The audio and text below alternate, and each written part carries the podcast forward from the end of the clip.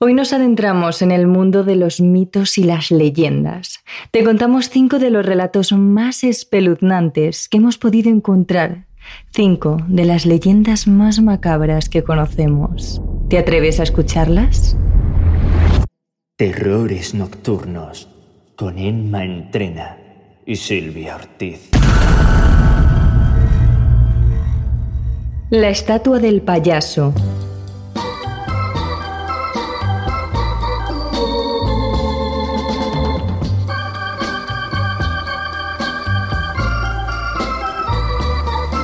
Nos situamos en la pequeña ciudad de Newport Beach, en California, Estados Unidos, a finales de la década de los 90 o principios de los 2000. Es un barrio acomodado, lleno de grandes casas independientes, con sus jardines perfectamente cuidados, sus grandes avenidas y sus coches lujosos y pulidos en las puertas de los garajes. En una de las mejores casas del vecindario vivía una familia acomodada. El padre era médico, la madre corredora de bolsa y juntos tenían dos hijos, uno de ocho años y una niña de seis. Pese a su ajetreada vida laboral, los padres intentaban dedicarles todo el tiempo posible a sus pequeños, mimarlos, comprarlos todos los juguetes que pedían, leerles cuentos antes de dormir, sacarlos al parque. Pero esa noche era viernes Ambos habían tenido una semana durísima y ambos pensaron que se merecían un descanso, arreglarse, ponerse guapos, cenar en el mejor restaurante de la ciudad y pasar una velada romántica los dos solos. Así que decidieron hablar con la niñera que habitualmente cuidaba a los niños mientras trabajaban, para que pasara esa noche. Ella era una adolescente de unos 17 años, una joven muy responsable que cuidaba a los niños para ahorrar para la universidad y que después de unos meses ya había forjado una relación muy bonita con ellos. Los padres le ofrecieron a la niñera un extra por trabajar el viernes por la noche y le dijeron que solo necesitaba dar de cenar a los pequeños, verles un cuento y que después podría bajar al salón a ver la tele y tomar todo lo que quisiera de la nevera. Todo corría a su cuenta, así que la niñera aceptó.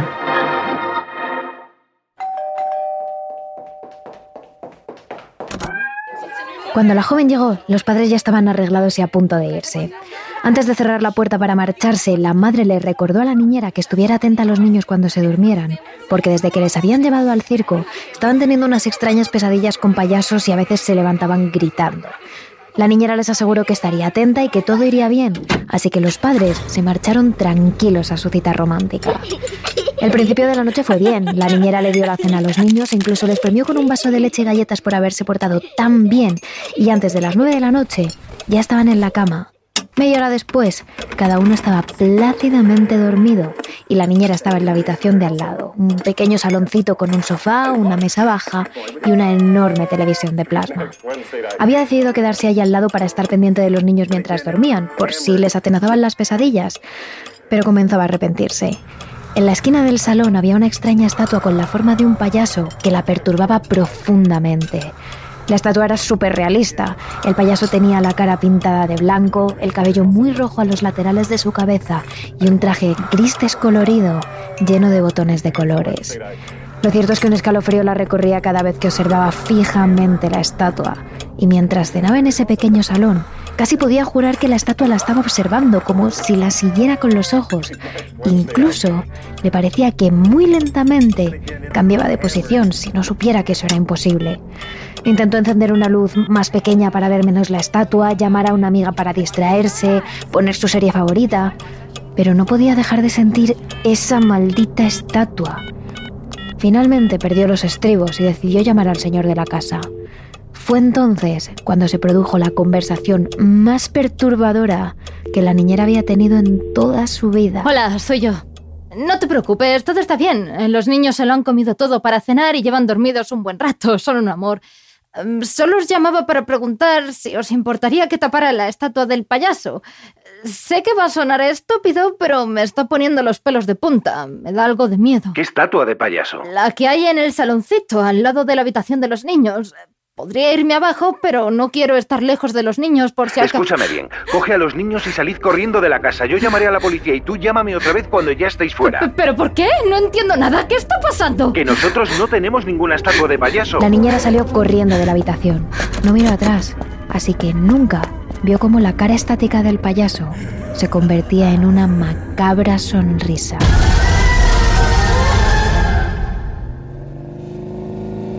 Mientras el doctor conducía hacia la casa, sonó su teléfono de nuevo. El hombre descolgó aliviado pensando que sería la niñera. Sin embargo, al otro lado, le contestó una voz grave e inestable, la voz de un perturbado. Hola, señor.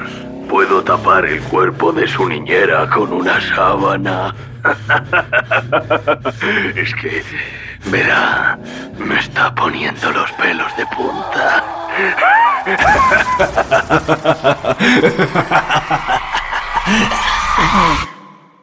La planchada.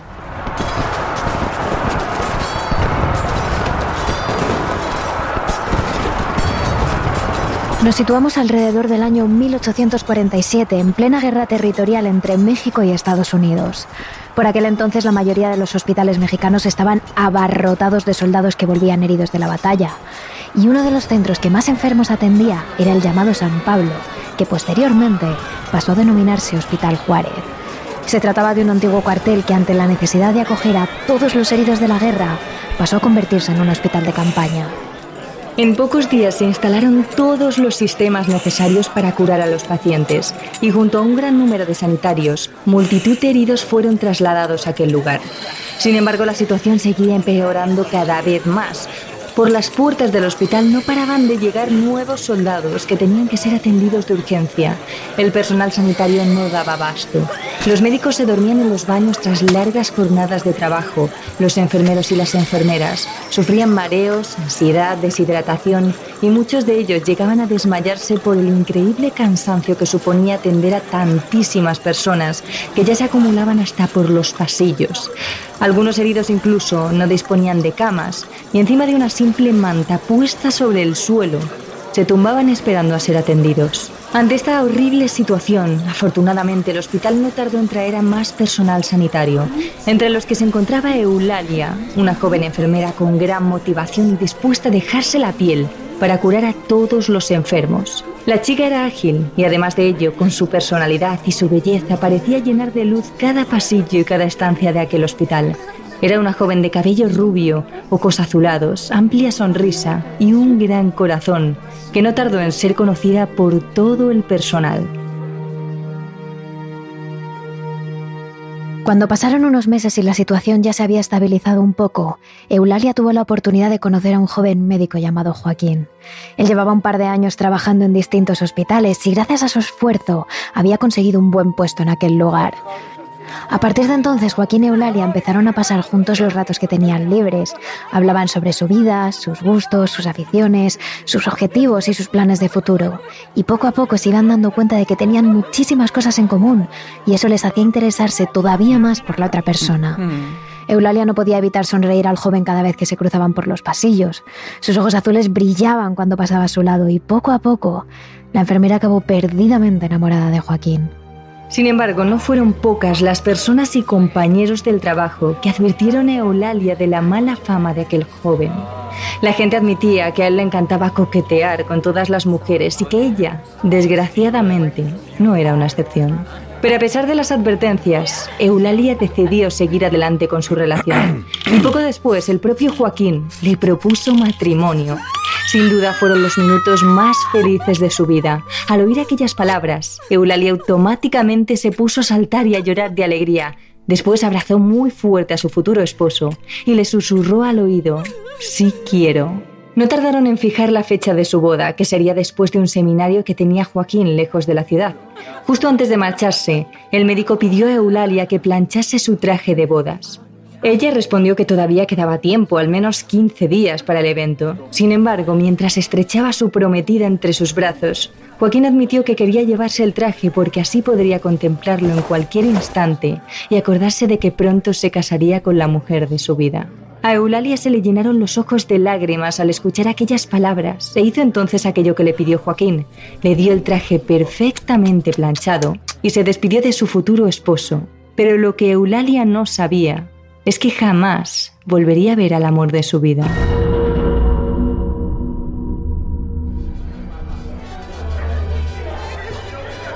Unos días más tarde, tras la marcha de su futuro esposo, varios compañeros de trabajo propusieron a la joven ir a una fiesta ese mismo fin de semana. Uno de ellos en concreto la pidió ser su pareja de baile. Eulalia respondió casi de forma automática que tenía novio, como bien sabía todo el personal sanitario de aquel hospital, y además le recordó a su compañero que apenas quedaban unos días para que se celebrase la boda. Él, algo molesto, respondió que ya lo sabía y además añadió... La que no tienes ni idea de nada eres tú, Eulalia. Todo el equipo sabe que Joaquín te ha dejado tirada. Él se ha ido lejos con otra mujer, con la que ya se ha casado. Y ahora está de luna de miel. En ese momento el corazón de Eulalia se paró en seco. Puso los ojos como platos. Un escalofrío recorrió todo su cuerpo y la mochila que sujetaba en su mano cayó directamente al suelo. Abrió la boca como para decir algo, pero de ella solo salió un suspiro. El mundo de la joven enfermera acababa de derrumbarse completamente. Lo peor de todo es que Eulalia sabía que aquello que su compañero le había contado era cierto. La gente se lo había advertido e incluso ella lo había llegado a sospechar alguna vez, pero nunca pensó que Joaquín la abandonaría definitivamente. Ahora todo cuadraba, sus largas conversaciones por teléfono, los secretos que él tenía y decían ser temas de trabajo, el seminario, el traje de la boda bien planchado que decidió llevarse a ese mismo viaje, todo tras este suceso, la vida de la joven enfermera cambió por completo. Se tornó de negro. Nada tenía sentido, no le importaba la gente, ni los pacientes, ni su trabajo, ni ella misma. Se olvidó de comer. Vagaba por los pasillos del hospital como un alma en pena, haciendo oídos sordos de los heridos que pedían ayuda a la joven muchacha. Eulalia había perdido las ganas de vivir y se pasaba la mayor parte del tiempo ausente, en un mundo lejano, dejando en la tierra solo su cuerpo inerte como si de una muñeca rota se tratase. Finalmente, no tardó mucho tiempo en llegar el trágico desenlace. Una semana más tarde, Eulalia apareció muerta en su casa tras sufrir una profunda depresión.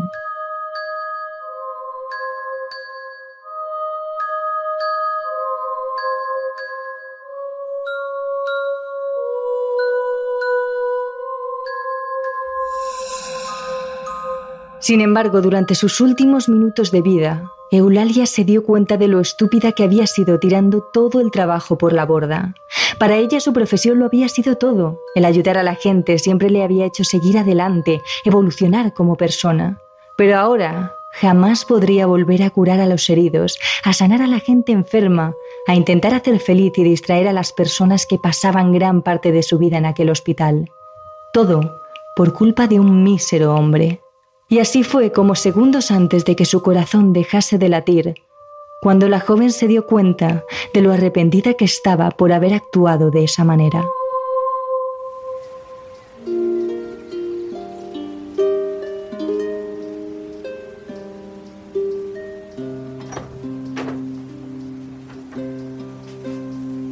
Una mañana poco después del trágico incidente, uno de los doctores entró en la habitación de una débil anciana para cambiarle el suelo.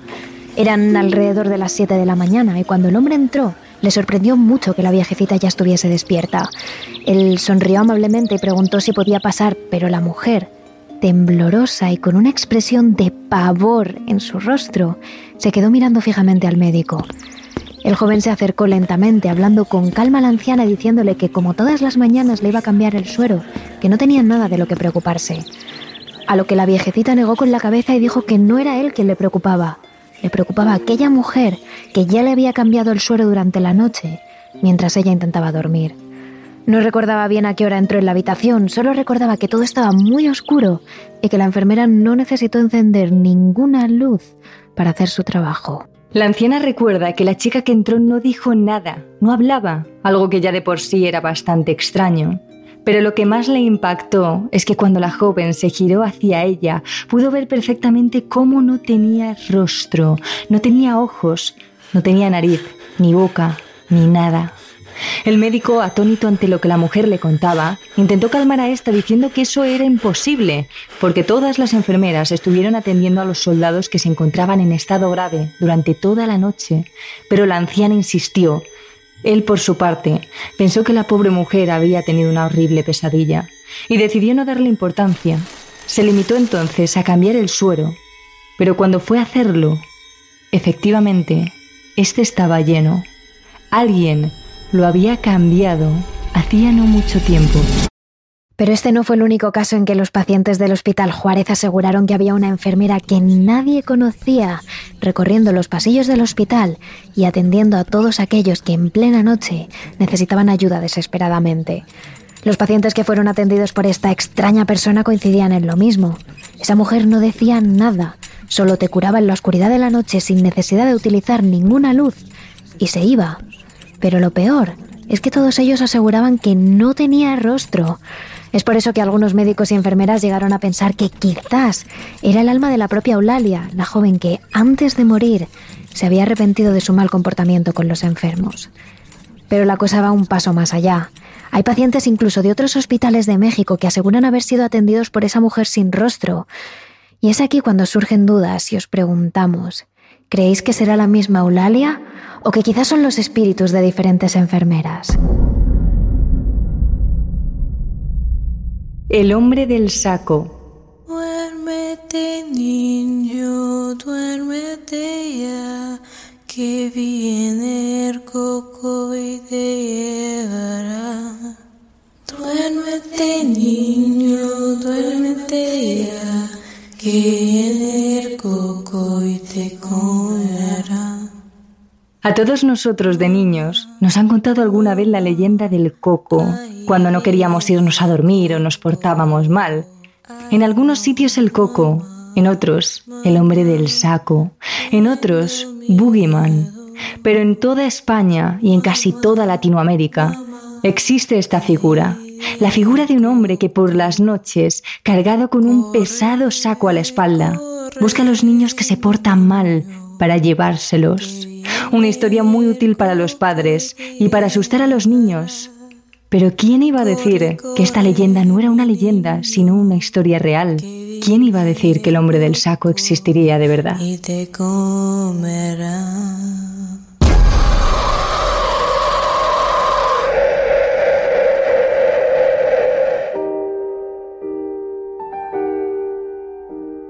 Se dice que la historia del hombre del saco surgió en Gador, un apacible y hermoso pueblo de la provincia de Almería, en España, en una noche oscura del año 1910.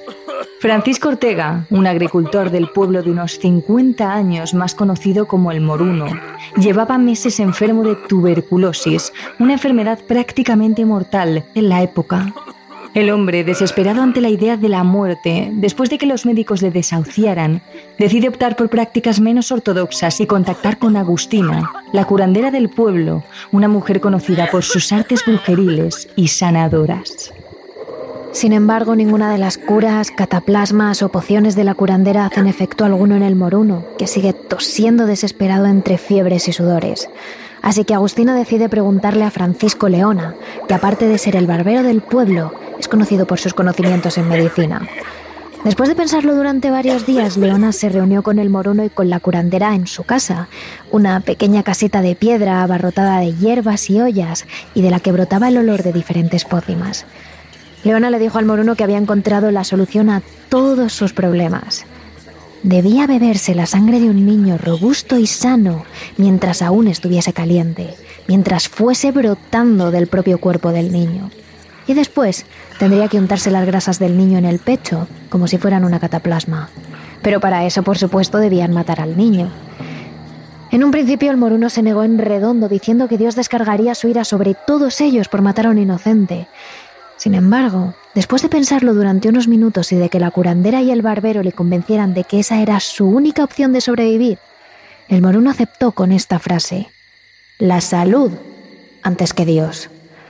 Pero el moruno, ya enfermo y apenas capaz de salir de casa, no podía ejecutar el trabajo, así que por el módico precio de 300 pesetas, la curandera y el barbero se ofrecieron a matar al niño por él y llevárselo hasta su casa.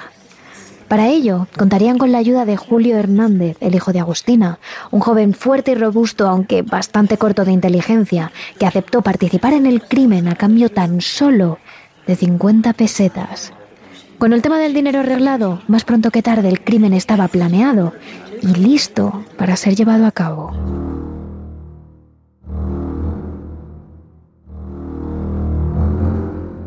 Al atardecer del 28 de junio de 1910, Leona y Hernández encontraron finalmente a su objetivo, Bernardo González Parra, un niño robusto y sano de tan solo siete años, que se había separado de su grupo de amigos.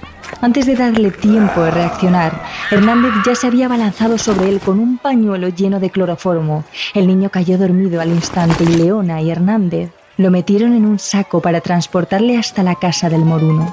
Sin embargo, tal y como más tarde confesaría Hernández, el camino era largo y tortuoso por en medio de los campos, así que Bernardo se despertó en varias ocasiones, gimiendo y pidiendo ayuda asustado, aunque nadie pudiese oírle. Al llegar a la casa, la noche se cernió definitivamente sobre el cortijo. Agustina había preparado dos mesas en las que tumbaron y ataron al niño, al que incluso tuvieron que golpear en la cabeza para que se callara definitivamente. Armado con un cuchillo, Leona rasgó la camisa del niño, levantó su brazo y le hizo un corte profundo bajo la axila de Bernardo. Poco a poco la sangre comenzó a manar hacia un bol que Agustina había preparado debajo del brazo del niño y al que añadiría azúcar antes de darle de beber el espeso líquido rojo al enfermo. El moruno bebía con avidez, pensando que era su salvación, su manera de seguir viviendo, repitiendo una y otra vez, como una letanía, la salud antes que Dios, la salud antes que Dios, cuando el moruno ya había bebido más de tres boles de sangre y Bernardo había quedado totalmente inconsciente, Leona consideró que era suficiente, así que desató al pobre niño que ya se había quedado pálido y lívido, completamente laxo sobre la mesa, y volvió a introducirlo en el saco. Protegidos por la oscuridad de la noche, Julio Hernández y Francisco de Leona se cargaron al hombro el saco en el que se encontraba el cuerpo aún vivo de Bernardo y salieron hacia el barranco del Pilar.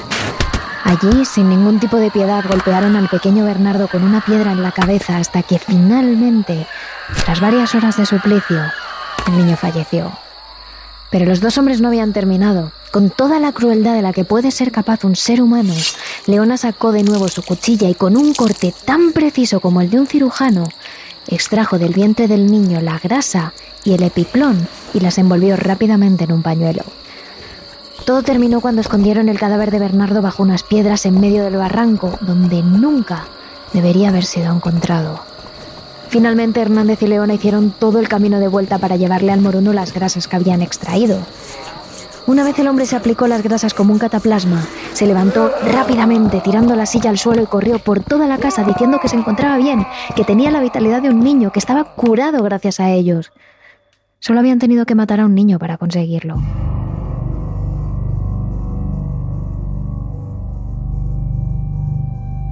Por supuesto, la Guardia Civil, alertada por los padres de Bernardo de la desaparición de su hijo, comenzaron la búsqueda de inmediato, pero la búsqueda, en un principio, fue infructuosa, hasta que un día Julio Hernández se presentó en la comandancia de la Guardia Civil para confesarlo absolutamente todo.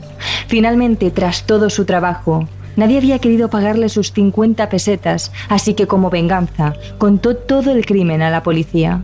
Poco después, Agustina Rodríguez, Francisco Leona, Francisco Ortega y el propio Julio Hernández fueron detenidos en tan solo unos días. Se había dictado sentencia. Todos fueron condenados a la pena máxima, a la pena de muerte en el garrote vil, excepto Julio Hernández, que pudo conmutar su pena por su supuesta deficiencia mental. Francisco de Leona, sin embargo, ni siquiera llegó al garrote. Murió en la cárcel, envenenado por sus compañeros ante el miedo de que confesase otros delitos. Finalmente, la curandera y el moruno fueron los únicos que se enfrentaron al garrote y murieron en el patíbulo. Sin embargo, el dato extraño es que tras beber la sangre y untarse las grasas de Bernardo, efectivamente, el moruno se curó milagrosamente durante los meses de búsqueda de Bernardo y el tiempo que pasó en la cárcel, nunca presentó ni un solo síntoma, ni una tos, ni una fiebre, ni sudores, ni cansancio, nada. Era como si realmente se hubiese curado, aunque finalmente todo dio igual. Tan solo esquivó la muerte durante unos meses. No le mató la tuberculosis, pero sí lo hizo el garrote vil. Teque teque.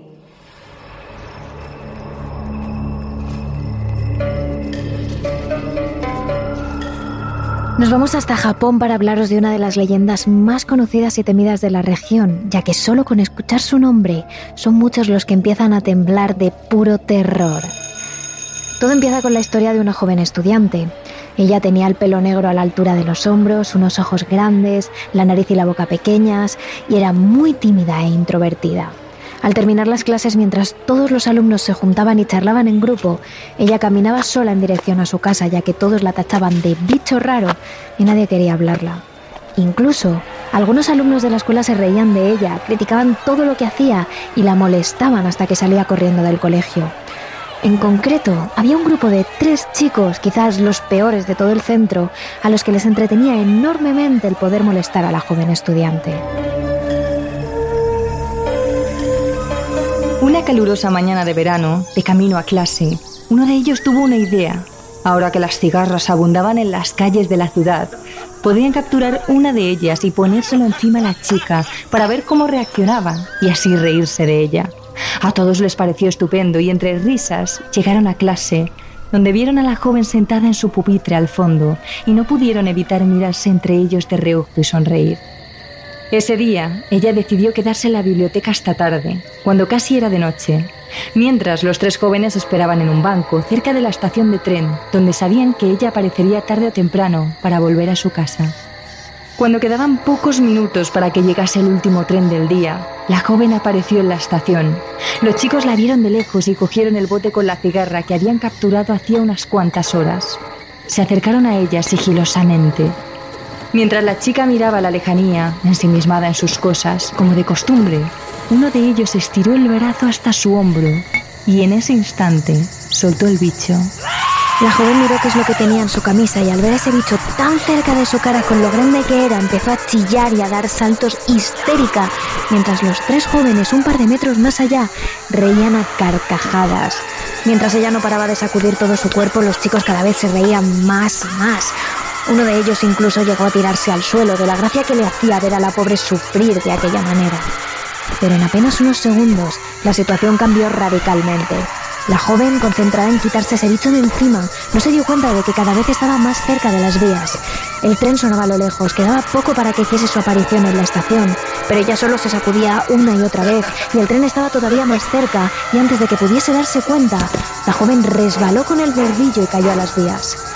Lo último que pudo ver tras golpearse contra el suelo fue al tren avanzar a toda velocidad hacia ella, hasta que de repente esa imagen desapareció.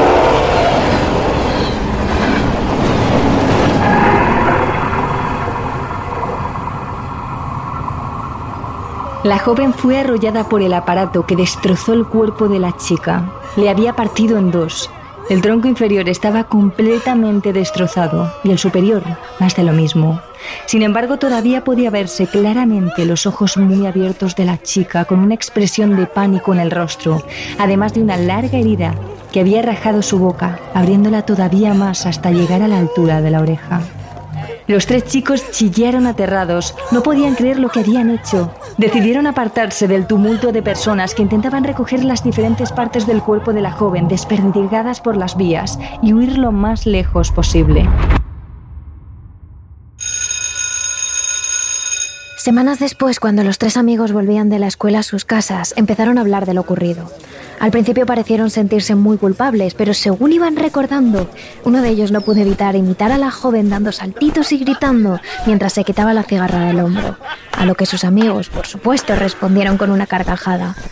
Sin embargo, en medio de ese ambiente distendido, se produjo un silencio de lo más escalofriante.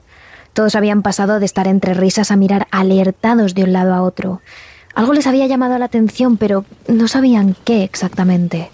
Decidieron entonces dejar esa sensación de lado lo antes posible, ya que lo importante ahora era seguir recordando sus batallitas. Sin embargo, unos metros más adelante volvió a suceder. Un silencio tenso recorrió la calle y acarició sus nucas, provocándoles un escalofrío que les heló todo el cuerpo. Los jóvenes decidieron aligerar el paso sin decir nada y cuando lo hicieron, se dieron cuenta de que cerca de ellos sonaban otros... ¿Pasos? No. Más que pasos era un sonido extraño, como si algo o alguien se arrastrase. Los tres estaban muy asustados, pero decidieron disimularlo y seguir caminando a paso ligero. hasta que uno de ellos, histérico, comenzó a correr. Llegó dos calles más allá, lo más rápido que pudo, y se paró en una esquina para coger aire. Mientras estaba en cuclillas, apoyado en la pared y resoplando, algo empezó a moverse cerca de unos arbustos. El estudiante levantó la cabeza y miró hacia aquel punto, y lo que vio le hizo soltar un grito desgarrador que resonó por todas las calles de la ciudad. Delante de él estaba la joven que debido a su broma pesada había muerto arrollada por el tren. Pero no era como antes. Ahora su piel estaba putrefacta. Tenía una raja en la cara que le iba desde el labio hasta la oreja. Parte de la piel, desgarrada, colgaba de su cara. Tenía los ojos muy grandes y hundidos que reflejaban un profundo odio y unas ganas increíbles de venganza.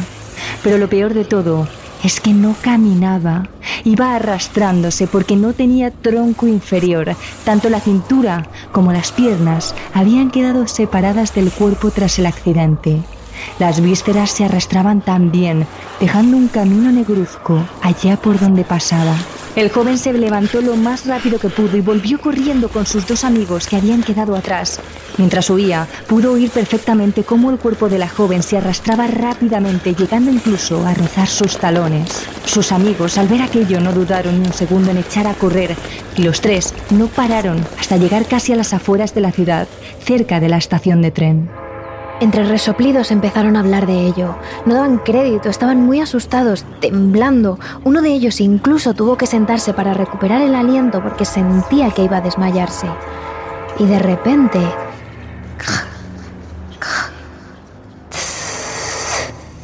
Ahí estaba ella. Aún sí cabe más descompuesta y demacrada que la última vez. Se quedó mirando a los tres culpables de su muerte mientras grumía y antes de que pudieran reaccionar, se abalanzó sobre uno de ellos. Los otros dos chicos no miraron atrás, se siguieron corriendo, pero en apenas unos segundos notaron como aquel ser, aquella especie de zombie, iba tras ellos arrastrándose todavía más rápido después de haber acabado con su amigo. Sin querer, los dos que quedaban acabaron por separarse porque cada uno decidió tomar el camino que más le convenía en aquel momento. Uno de los estudiantes, a pocos metros de llegar a la puerta de su casa con las llaves ya en la mano y corriendo lo máximo que podía, tropezó y no tuvo tiempo de reaccionar porque cuando se giró a mirar a la cosa que le perseguía, ella ya estaba a unos milímetros de su cara.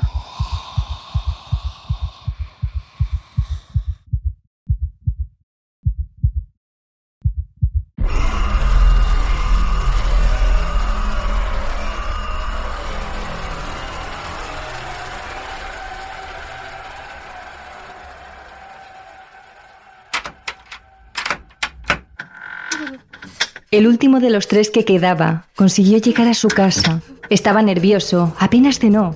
No sabía ni cómo explicar a sus padres qué es lo que había pasado, porque ni él llegaba a creerse todo aquello. Estaba en shock.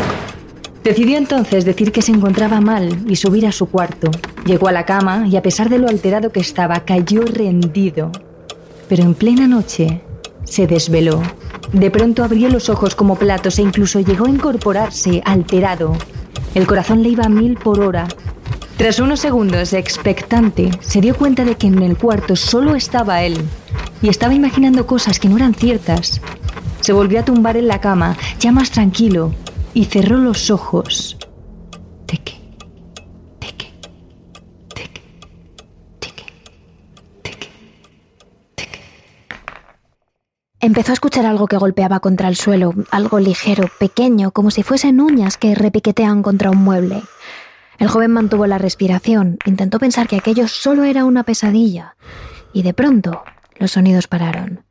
Aliviado, el chico respiró hondo y abrió los ojos para incorporarse. Pero no pudo, porque justo encima de él dos ojos grandes y hundidos le miraban en la oscuridad acompañados de una amplia sonrisa macabra que se alargaba de un lado a otro de la cara de aquella chica. El joven ni siquiera tuvo tiempo de gritar. Se dice que el propio nombre de esta leyenda, Teque-Teque, nace del sonido que hace el ser al arrastrarse por el suelo en busca de sus víctimas. Según la leyenda japonesa, la chica no tuvo suficiente con acabar con los tres, causándoles la muerte. Ahora vaga por las estaciones de tren a altas horas de la noche, cuando apenas hay gente, para acabar con la vida de aquel que se encuentre. Así que cuidado si escuchas algún ruido mientras esperas al transporte público. porque podría ser lo último que escuchases antes de morir. El novio asesinado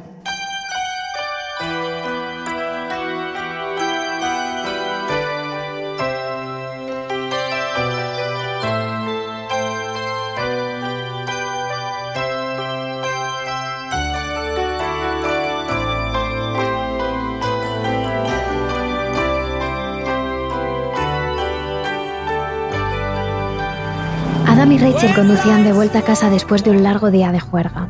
Eran finales de los 80 en Estados Unidos y el último grito en diversión para jóvenes eran las barbacoas y los guateques.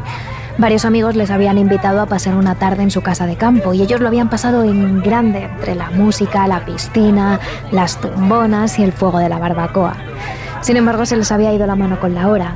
Adam le había prometido a los padres de Rachel que la dejaría en su casa antes de que anocheciera, pero se lo estaban pasando tan bien que cuando quisieron coger el coche después de intentar despedirse de sus amigos durante más de una hora, ya era noche cerrada.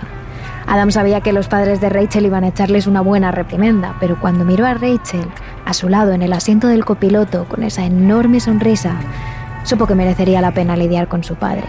Así que simplemente puso algo de música y cogió la mano de la chica por encima de la palanca de cambios. Rachel estaba realmente exhausta después de aquella tarde. El todoterreno rojo de Adam era cómodo, la música era suave y la luz muy tenue. Así que antes de darse cuenta, la joven había entrado en un estado de duerme vela. Y así estuvo durante un tiempo indeterminado, hasta que el coche se paró de pronto en medio del arcén. Rachel miró a los lados de la ventanilla, intentando descifrar qué pasaba o dónde estaban, pero poco pudo averiguar. Se habían quedado parados en medio de un desconocido camino rural. A su alrededor solo había un inmenso descampado con arbustos aquí y allá. Ni un alma, ni un coche a su alrededor. Nada. Estaba literalmente en medio de la nada. Rachel se alarmó antes de que Adam la cogiese de la mano para tranquilizarla. Le explicó que el coche les había dejado tirados. Había suficiente gasolina, lo había comprobado antes de salir de casa. Pero por alguna razón, el coche no caminaba. Aún así, la dijo que no se preocupase, que lo arreglaría. Así que Adam se retiró la americana, se remangó la camisa y abrió el capó del coche. Tras algo más de media hora observando las entrañas del viejo todoterreno, Adam no le quedó más que reconocer que su única opción era caminar hasta encontrar una cabina telefónica, y así se lo dijo a Rachel. A la chica no le hizo ninguna gracia que se fuese él solo, a saber dónde y a saber durante cuánto tiempo. Pero Adam ni se le pasaba por la cabeza tener a Rachel caminando por un arcén dejado de la mano de Dios en medio de la noche. Así que tras una breve discusión, la convenció de que se quedase dentro, con las puertas cerradas, las ventanillas subidas y el seguro echado.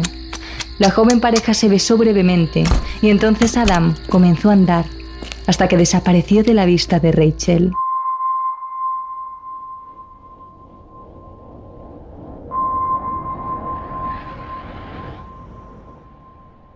Rachel llevaba más de hora y media esperando en el coche.